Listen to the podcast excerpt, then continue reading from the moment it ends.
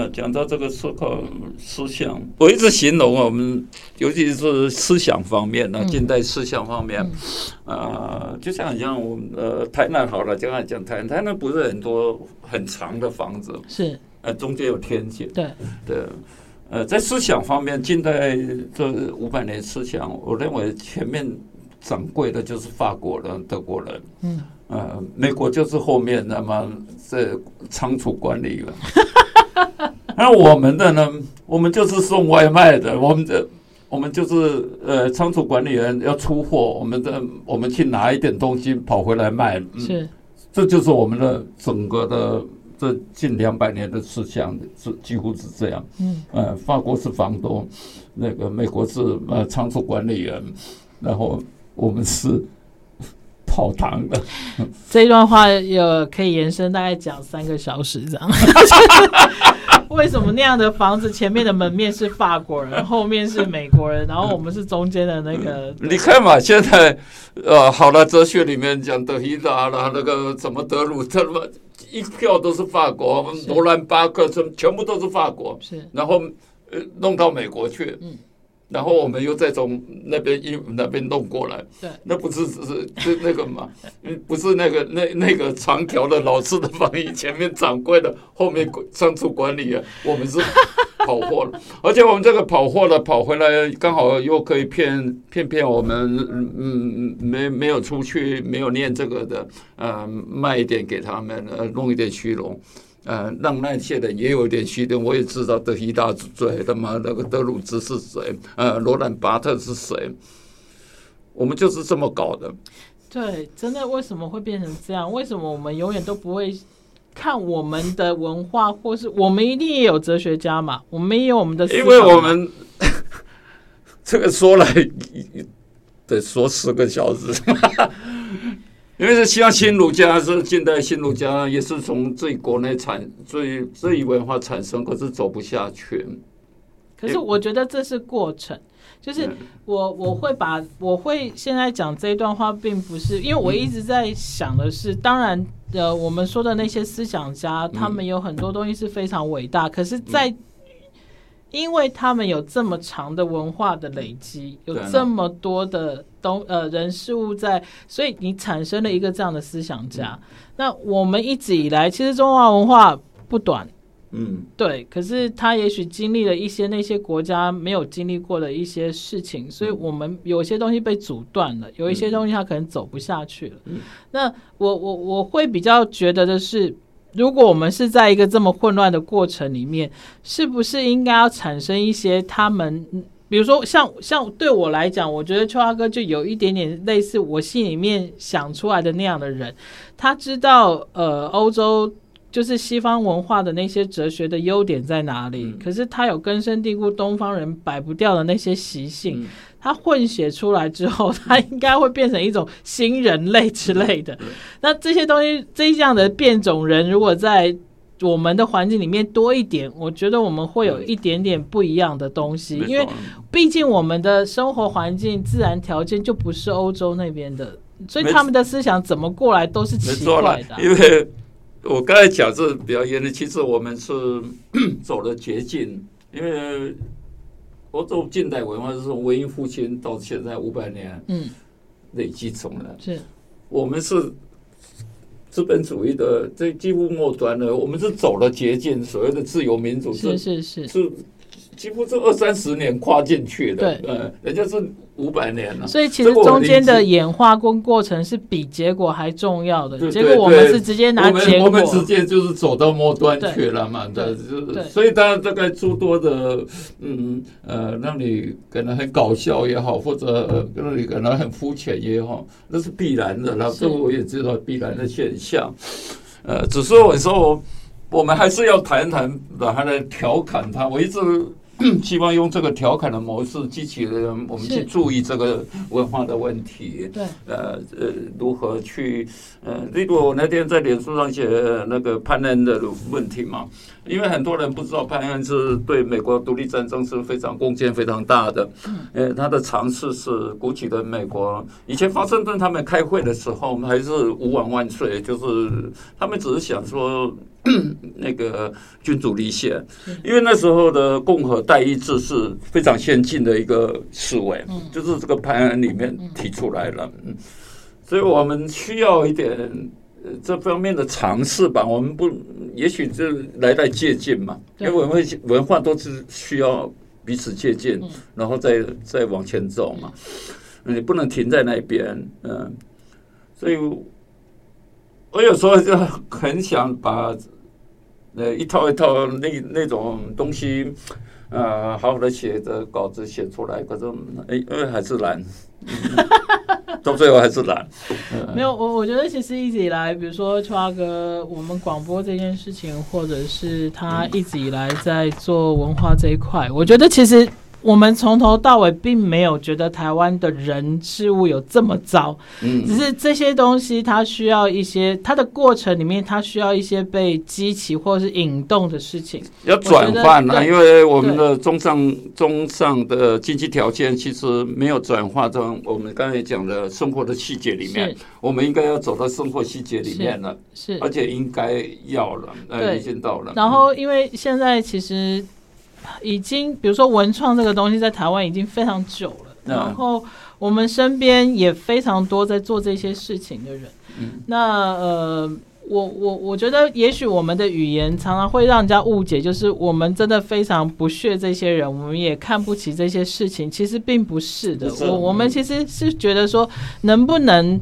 有别的方法，或者是让大家可以找到另外一个路，不要一直走在一个死胡同，然后自满这件事情很可怕。对，那呃，我记得就是过年前，我跟秋阿哥去看了嘉义的设计展嘛。嗯。那看完以后，秋阿哥当然你呃，我想听众应该也都知道他会说些什么。然后我只给了他一句话说：“秋华哥，你不要这样，他们尽力了。”这样。那那我觉得其实真的是这样。我我是慢慢的发现，其实他们至少尽力了做这些事情。那我跟秋阿哥的想法只是说，能不能再回到根本的生活的美感跟感知，让这些人可以有另外一个思维，而不是卡在那里。那可是很有趣的是，刚刚我们的对话里面也有一段是秋阿哥说，他他身边当然很多已经是在台面上做些文化的人了，他会很很难过，是为什么跟这些人聊天还是聊不起来？所以我要回家了。对，就是常常都要回家，他一天都要回五趟这样。我我的意思是说，我们。毕竟还是东方的思维，嗯，然后我觉得面子问题这件事情，嗯嗯，很重要。我今天再怎么样，我都已经是台面上的人，嗯，我怎么可能会去问一个人说你讲这个我不懂？嗯嗯，然后也就是因为这样，所以大家不会改变嘛，嗯，因为你永远都在不知道这些事情的范围里面做你知道的事情。嗯，那我的意思是说，有的时候其实轻松一点，你在聊天的时候。然后我我，然后秋华哥常常会，比如说他刚刚我们一上车，他就跟我说，他最近都认识，都是跟一些大学小女生聊天，聊到他有点累了，因为他觉得他们讲什么，他都他都他想要讲什么，那些人都听不懂。我就跟秋华哥说，他们知道的你也不知道。我我我觉得其实就是这样，对，我觉得就是这样。那当然每一个人都有他的喜好，可是。我也没有觉得每一个人突然之间听完我们我跟邱大哥对话之后回家变成一个很严肃的人，每次都要去想，嗯，他这个我不知道，我要去问，没有，那 那会变成另外一个很可怕的人，这样。只是你三不五时提醒你自己嘛，对啊。然后我觉得会回到一开始，我一开始很欣赏邱大哥的点是，可能跟别人不一样吧。可能很多人一开始会觉得很佩服他的。学士啊，很多什么？可是我很佩服他的一点是，他可以到这个年纪，他还是八岁的小孩，而且他很自然的流露这件事情。对我来说，我觉得童心跟幼稚是很重要的，因为它会让你的生活有一个流动性。然后你你对很多事情是好奇的，然后好奇当然是正面。然后我觉得你有愤怒这件事情是很难的，因为东方的思维里面，你到四十就必须要不惑，所以。可能是跟我没有在台湾真正的世俗社会是啦，没有真正进入了。我真的到现在也没有真正进入。没有没有，你没有办法真正进入，就是你一直以来都是幼稚的，才是这样。对对。可是，一般人不是啊。我，我也是想进入，就是不得其门而入嘛。那个这这原谅我，没有，根本没有长大。你，你只要。不开心你就说我要回家了，你怎么会看得到门呢？你根本看不到门。这个也不能怪我，也是怪我爸，也是遗传了。我爸的的是我妈叫到隔壁聊天，回来以后说我不要去了嘛。他们一直讲都一样，这也是家传呢。我我我其实。就是回到比较现实面来说，就是我，因为我现在这个年纪，我快五十岁了，然后我慢慢发现，我身边跟我同年龄的一些好朋友，生活其实走到某一种瓶颈跟停滞了。我觉得某种程度是因为生活的现实面跟某一些责任，把我们这些人磨到你已经没有真正的喜怒哀乐了。是的。然后你的童心跟幼稚那些东西，它已经不被允许了，因为当你的家庭有小孩的时候，你你你你你不是说你没办法，是你根本没有心神去当一个幼稚的人，这样。那这个思考是因为，呃，我前几天遇到了一个跟我差不多年纪的爸爸，嗯，那他。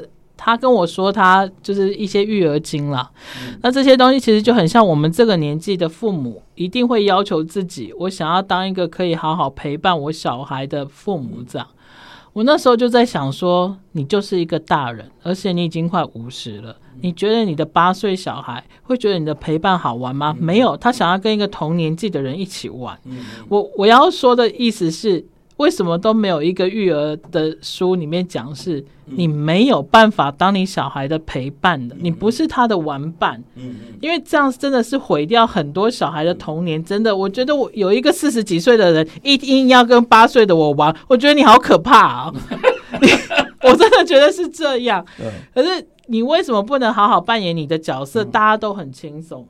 你不要因为。那个爸爸，他让我觉得他压力好大，哦、对，然后他，然后他有一股委屈，觉得我放弃了这么多，只是为了陪伴我小孩。我就回他说，他没有要你陪啊，你就让他好好的到一个地方，可以有跟他同年纪的人一起玩。可是，一般家长说。都是这样不放心，那么他太自以为是是要这样。对，那我会跳开到这个话题，是因为很多年轻人非常喜欢跟秋华哥聊天。为什么？因为跟秋华哥一样年纪人没有那么好玩呐、啊。对，那当一个有这样子的人生经历，跟他有这样的学识，呃。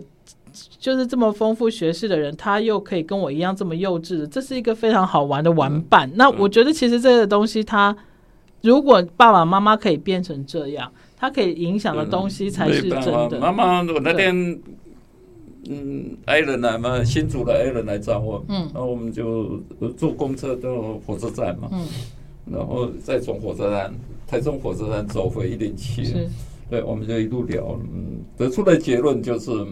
很多像你刚才自己承认快五十岁，呃，在广播中还蛮有勇气的。就像你永远不敢承认你几岁。然后，呃，一些妈妈们最最标准的就是会带一个一个温水壶，然后有里面有什么养生茶嘛？你有没有感觉？我们我们突然不知道为。是什么原因讲起这个东西？那就每个妈妈好像都都都都，并不是说那个不好，可是就有这种习惯，然后。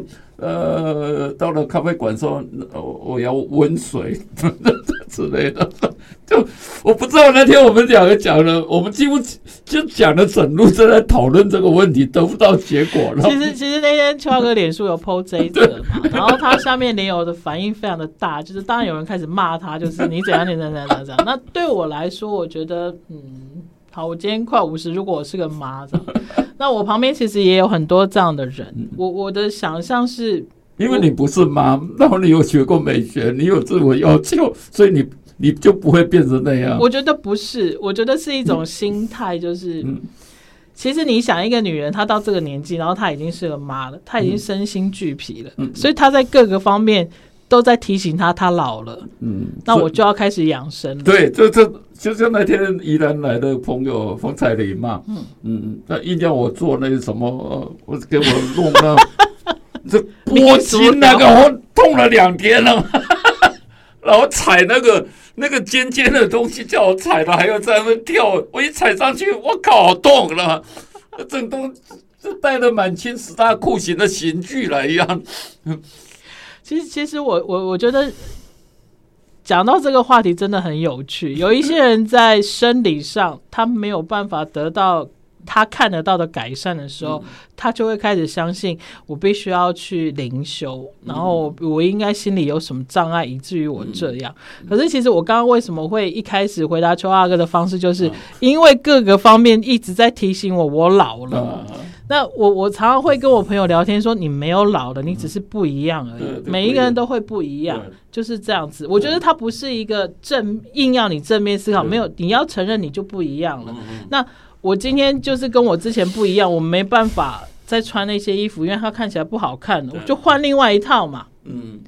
就这样而已。可是为什么你们会把它变成是哦？原来跟我一样年纪，她是妈妈，他们都穿这样，那我要穿这样。嗯、我我觉得这是让我觉得很不可思议的地方。还有养生这件事情，嗯，我一直有一个很大的问号，嗯、就是每一个人身体都不一样，嗯，为什么大家会遵循同一本书，告诉你说喝温开水就是养生？嗯、我觉得很奇怪啊，就是你又不是我的身体。你你怎么可以告诉我到这个年纪，然后我已经生过小孩，我是个妈，我就必须要喝温开水，这样叫养生？我觉得这件事情很奇怪，因为最好笑的是你在网络上会看到很多人转贴是，那为什么日本人再冷的天气他都喝冷水，他们也都好好的，然后外国人没有坐月子，他们也都好好的。然后他们就这样把这件事情帮奇谈放在旁边，就觉得我还是要养生。我我我会举这些例子，其实就是又回到我们一开始讲的，你对任何的资讯你没有思考吗？我觉得它不是你有没有美感这件事情，跟你是不是妈这件事情不是，是你从小到大就养成一个不会自己思考的人。然后你的你人家给你什么，你就没有问号，你就觉得我就是这样。然后当你开始拿保温瓶以后，你就会开始搜寻各种不同的里面可以放什么东西。而且还要劝告你要喝温水，这个才要命。劝告你们要喝温水，不能喝冰水。就是，然后我我，然后你如果要延续保温瓶这件事情，我觉得好可以啊。那你也是环保嘛？是。可是很奇怪，一个天天在你旁边的东西，你不会选一个好看一点的，对然后你不会选一个对。你说对重点。他他跟阿姨指的那个羽绒衣是成龙配套的，只要是阿姨指的那个羽绒衣拿出来了，我保温瓶大概都是类似。就是有有穿羽绒衣的包包里面一定有保温瓶，就是这样。因为我我我觉得这些东西每一个人需求不一样嘛，我们没有资格去去讨论说你为什么要喝温水这件事情。我我我我没有想要懂，而且我这辈子不会懂。只是我不反正就就讲每一个人生活习惯不一样，是啊，真的是。可是就变成有一个统计学一很多很多阿姨子的妈妈都都大家都有类似这样的东西，那就值得讨论了。那因为因为那个变成一个社会现象。如果是这样，基本上以后买班票不用出示 ID，耶，就是你看他 保温瓶，保温瓶，我六十五岁了，里面温水。就要跟你以后遇到这样的人，就跟他说：哇，你现在应该都买半票，就这样就好了，是吧？其实其实这种，我我觉得。对了，我还是要说的，就是他真的跟你有没有美感是两回事，是你有没有真的思考这件事情，就这样子。那他真的会影响到你？你想，妈妈都这么可怕了，他教出来的小孩会怎样？那个保温瓶啊，还有一我我好像有写到一品，关于一品呢，一品最好是一品，不是说全部不好了，嗯、我统称的一品就是旅游去买的。人家送你的，就是那种，那叫纪念品。今天哦，叫纪念品上叫欧米亚给换哈。我们的很多家庭都充满了这个东西，还不够乱吗？人家很珍惜回忆，他去每个地方 好了都要有一个东西，就是我才在经济农场被荼毒过下来。好了，这这那个有意义。好了好了，那我我这方面太王尔德了。不是。当然，我们讲到呃纪念品跟好保温瓶这件事情，一定我想听众一定会跟我说啊，我出去我看到的就这些啊，我能买的就是这些了。嗯嗯，我我觉得这些东西都是相对的。当他们做出这么丑的东西，你们还是买的时候，他当然继续做这个东西啊。是的，对。当他开，我觉得这都是这样。商人是最容易被操纵的，可是我们的社会是我们被商人操纵。嗯嗯。我觉得这件事情是最奇妙的一件事情。我可以不买，我可以不去嘛。那些人就会一再，我跟你讲，他明天就会改了。嗯嗯。就像就像清境的那些观光的地方一样，然后大家都在那边骂说啊，都被统一占据。问题是每一个人都喜欢 Seven 啊，对，每一个人都喜欢 Open 奖啊，对，每一个人都喜欢星巴克，他们不开，叫谁开？嗯、其实就是这样嘛。对，没错。然后你你你在旁边拍的咖啡店，勾起了我的痛。我过年吃，我经经常吃的早餐店没开，我吃了三天 Starbucks。不过，呃，那三天其实对我来讲也也蛮好的，因为没人。嗯、是哦，就我一个或两个，一个这么大的一个地方，应该相对舒服吧？对对对对，啊、虽然饮料的餐就它那上面就是那个工厂的嘛，就是加热的嘛，嗯，毫无人性的、啊。可是我那个我已经，嗯，反正那个邱阿哥，我告诉你，你常常去的那些咖啡店，有很多也是用一样星巴克的三明治，只是他用漂亮的盘子装，然后有一个可爱的女生。不一样，那现做的。当然价格不一样，可是我要讲的是，其实这些东西他们都有后工厂的。没错，都中央厨房来的。因为我一定，我也我旁边有人也有朋友质疑过我嘛。他说：“你知道这些东西都一样，他们就是我可以跟你讲，他加工厂叫什么名字？那你怎么会觉得它比较好吃？我就说，因为他知道这个三明治要放在怎样的盘子才好看，他有尊重这个食物。我说我要讲的是这个，并不是说我这个人一定要放在一个漂亮的盘子上的东西我才吃。我觉得不是，是你你今天开这家店，你怎么去面对这件事情？我觉得就是这样，因为。”讲实在，现在的环境，就算在国外也是，嗯、已经很少很少，真的是从头到尾都是自己做的。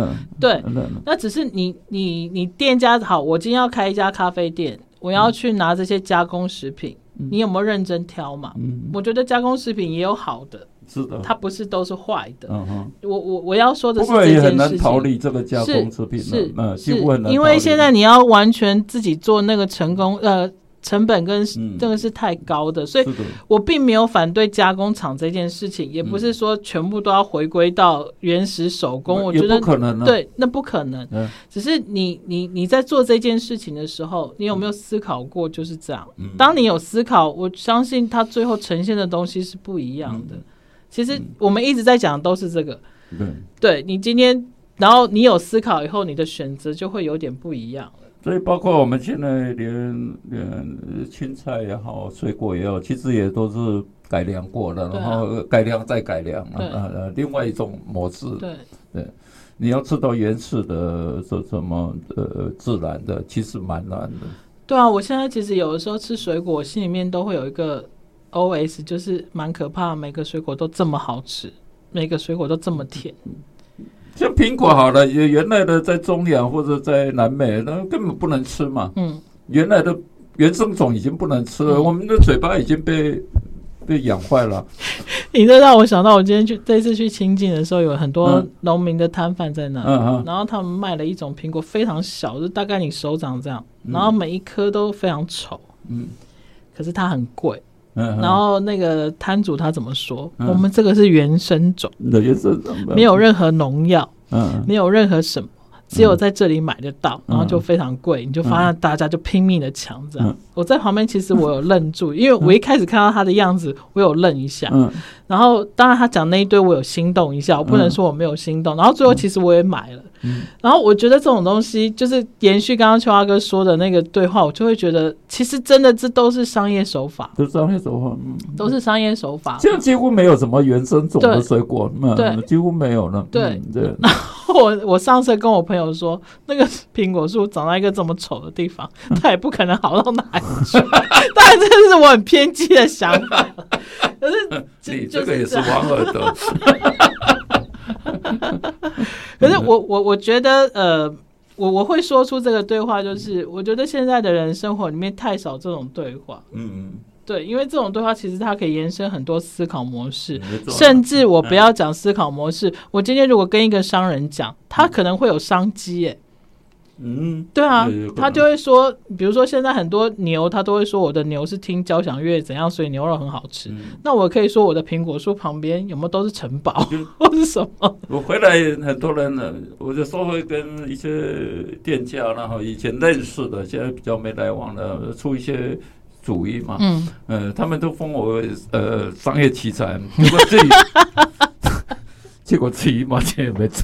你是商业奇才，可是不是行销大王，所以没办法。现在要的是行销大王。商业奇才都死在沙滩上。出很多鬼点，结果我这个商业奇才用在我做了几个空间，果然是死在沙滩上。嗯呃，最近。那个高雄的那个黑白切已经呃你结了，跟张张家界他们结下去，我跟他们你们换你们去去很多去木管节，嗯，也也算是要传承给他们了嘛哈，呃，我也很高兴那个，不过我想帮他们募一点款，那个年轻人呃资源也没走，啊，至少我这老脸还认识了几个人，还可以。我还那个脸皮厚到可以死皮带脸的去跟他们要几千块来帮助他们，那所以今天、昨天他们已经开始播出来了。有我看了那个文案，其实我还蛮感动的，这样，因为第一个我觉得光是勇气这件事情，因为他呃这两个年轻人其实跟秋华哥跟小雨已经有好几年的时间了。我觉得光是要有一个勇气跟想要担当这两位前辈手上 交下来的空间，我觉得那个非常难的。但是我会把它提出来说的是，呃，这两个年轻人杰恩跟丸子他们接下来是，嗯，我觉得我很开心的原因是他们两个，因为乔二哥旁边太多太多太多有很多向往的年轻人，我这样说好，嗯。可是不是每一个人都能够看清那个向往是什么。嗯、我说的是什么？是第一个，它适不适合你？嗯、第二个是你能够用什么方法去延续？嗯、我不要说完成，因为可能这个真的是一辈子的事情。嗯、可是，呃，杰恩跟丸子这两个年轻人，我我遇到他们以后，我发现他们其实呃。非常理解邱阿根跟小雨他们在做什么这个理念以外，嗯、我觉得最难得的是，他们一直都在用他自己可以做得到的方式，嗯嗯，去延续这件事情。我觉得这个才是真的叫传承。嗯。他是最先他做了一个一本书店嘛，啊一反正一一瓶书市嘛，对，所以那其实就已经有有有有那个那个味道在。然后他他用他们的方式，那那时候其实我我到盐城区好几次，他们已经自己在那里形成了一个聚落了，嗯，然后他有他的人脉，嗯，我觉得这个才叫做。这个才叫真的是延续，因为它并不是承接上一代所有的东西，因为你承接下来你就有包袱了，没错，你绝对会有一些事情是不合时宜的，然后你要用你自己的东西去抵抗这个东西，我觉得不用。那他们真的有做到这件事情，然后我因为我先前在昨天还没有看到 po 文之前，我不知道这个消息。嗯，我看到的时候，其实我真的，我我我手机的那个画面在他的 po 文那边停格了很久，这样。我当下其实很想打电话给他或写讯息，可是后来我没有了，因为我觉得他不需要锦上添花了，因为他知道他在干嘛。对啊。那我会这样说的是，其实我真的觉得秋华哥，你不需要替他们募款的。因为他们有这样的方式，用这样的方式去承接下来，他们会活得非常好。嗯，我希我希望呢，嗯，这反正前面我能帮的，慢慢的帮。因为邱阿哥他他一直以来对这些懂得这些事情跟愿意去承担的年轻人，他有很多的疼爱跟不舍。对，可是有的时候这些疼爱跟不舍可以转换成别的形式。嗯，对，我觉得也许那个才是真的助力，才是真的助力，因为。某种程度来讲，我会这样说，是因为我我觉得杰恩他们两个人是有那种耐力的。嗯嗯，对。那这些东西他并不觉得是在承担什么。嗯。然后我觉得这样他们才有可能去。我我跟他们谈的时候说，他说他们说一定要。不能让它消失的这个模式，是嗯。是，然后他们又改了一个是是是是是，这个就是更好的一个模式，因为不是接了有压力嘛，就是我们的。对我我觉得最感动的是他们真的就在这个时刻接下来的时候，他马上改成另外一个模式，那就表示他们非常清楚他要做什么嘛，对。我我也很高兴啊，对，因为前那个是大概呃过年前我跟他谈嘛，嗯嗯、他说愿意嘛，嗯、所以慢慢的终于他下定决心觉得嘛，嗯。我觉得也是某这段时间，他其实自己在那边也累积了一些事情，不管是人或是事情，他会有这个自信。这个其实是最重要的。那会聊到这边，其实我要我要我想要说的，其实是，嗯，我觉得现在不管哪一个年纪的人，嗯，你脑袋里面一定有你一个向往的事情。嗯嗯，对，那大概有百分之三十已经没有了。对，当你你的脑袋里没有任何一个向往，不管是大还是小的时候，我觉得很多挫折都来自于你没有认清那个向往是什么。嗯嗯，对，那个当然不是说你称称你自己的斤两，我觉得不是这个，而是他是第一个，我觉得你要去问他是不是你真的想要的。嗯。就刚刚讲 solo 的扶贫散记啊，你是不是坚信那个？你是不是要过这样的很坚信这个东西吗？是，当你坚信这件事情的时候，我觉得很多事情，嗯，你会慢慢它会变成理所当然。任何好的坏的事情，你都一一概接受，你觉得它理所当然。那更进一层的，你当然会有一个乐趣在里面。那呃，我我觉得任何事情都是这样子的。然后呃。因为我真的觉得我会说这件事情，是我我我我惊觉，就是我我们这个环境里面，不管哪一个年纪的人，都太多怨天尤人的人。是的，嗯。然后我不晓得为什么都要花这么多时间在怨天尤人。然后基本上，我觉得能够在台湾生活的人，目前为止，尤其是这个疫情的时代，已经是全世界非常幸福的人。怨天可以的，向天向天丢死。不要怨，都是天，都是天的错。向天丢死就可以了，而且气度也比较大。对，就是就是这样子啦。尤其是我觉得现在其实，嗯，因为我很多朋友在国外，你看他们的生活，我觉得那个相对真的太困难，嗯，太困难。然后你有很多无助跟无力。然后你反过来回台湾，就觉得哇，台湾人真的好幸福，一天到晚还可以想我二二八要去哪里玩这样 子。这一两年，这两三年，真的台湾是蛮自蛮幸福的。是啊，是是是真的。然后呃，就没有那么，我觉得就就是这样。那当然啦，如果再继续讲下去，就是有好有坏，因为太幸福了。对对对，我们今天不要再讲不好的。上上半场已经讲了很多了，就是我们开春第一集，我们还是正面一点就好了。你让不让我们的听众活？And the difference is you.